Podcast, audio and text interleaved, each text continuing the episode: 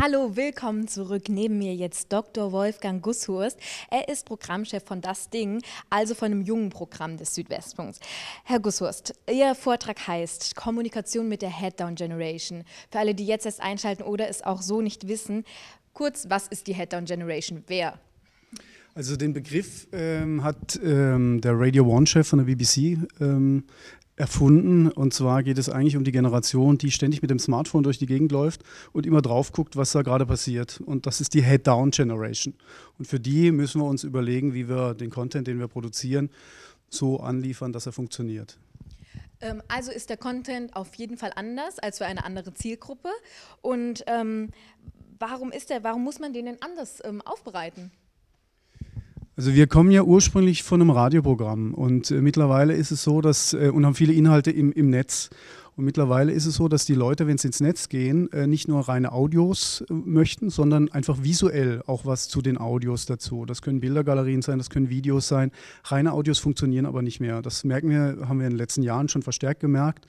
Äh, und es liegt einfach daran, dass die Leute gewohnt sind, dass wenn sie irgendwo einschalten, dass sie auch ein Bild dazu kriegen.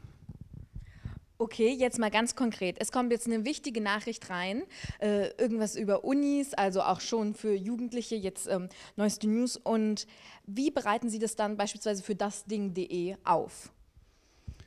Es kommt darauf an, was für eine Info das ist. Also es kann zum Beispiel sein, dass, ähm, dass, ähm, dass grundsätzlich was für die Hochschulen Baden-Württemberg und Rheinland-Pfalz verändert wurde. Dann haben wir das im Hörfunk in den Nachrichten drin. Dann werden wir vielleicht einen Expertentalk machen mit irgendjemandem, der das einschätzen kann. Und wir werden ein Call-In machen. Und dann können Hörer, Studenten sagen, was sie davon halten. Zum Beispiel. Das ist eine Umsetzung für Hörfunk. Im Netz ist es dann so, dass wir diese Informationen, die wir haben, die wir auch im Vorfeld recherchiert haben, ähm, schon darstellen. Also auch den Verlauf der Recherche, äh, der ist da einigermaßen nachvollziehbar. Ähm, und es gibt dann eben ähm, noch zusätzliche Informationen oder wo kann man noch mehr Informationen bekommen, äh, wo gibt es noch mehr Hintergründe zu diesem Thema, wenn man sich dafür interessiert.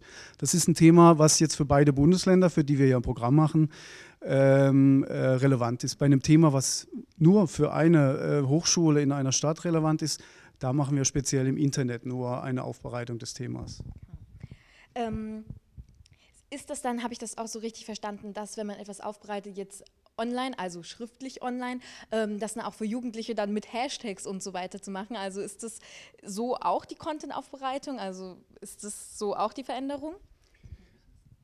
Also wenn äh, wir, äh, wir benutzen jetzt nicht Hashtag um der Hash Hashtag willen, äh, sondern äh, was wir versuchen ist, ähm, und wir haben ja sehr viele junge Mitarbeiter bei uns in der Redaktion, dass die Kommunikation gerade im Internet oder auf Drittplattformen, Social Media authentisch ist. Da wird eben dann auch mit Smileys gearbeitet, da wird auch mit Hashtag gearbeitet und so weiter. Und es würde keinen Sinn machen, wenn man versucht, eine junge Zielgruppe zu erreichen, eine komplett andere Ansprache zu wählen, sondern die muss einfach passen. Und deswegen gehen wir ganz natürlich damit um.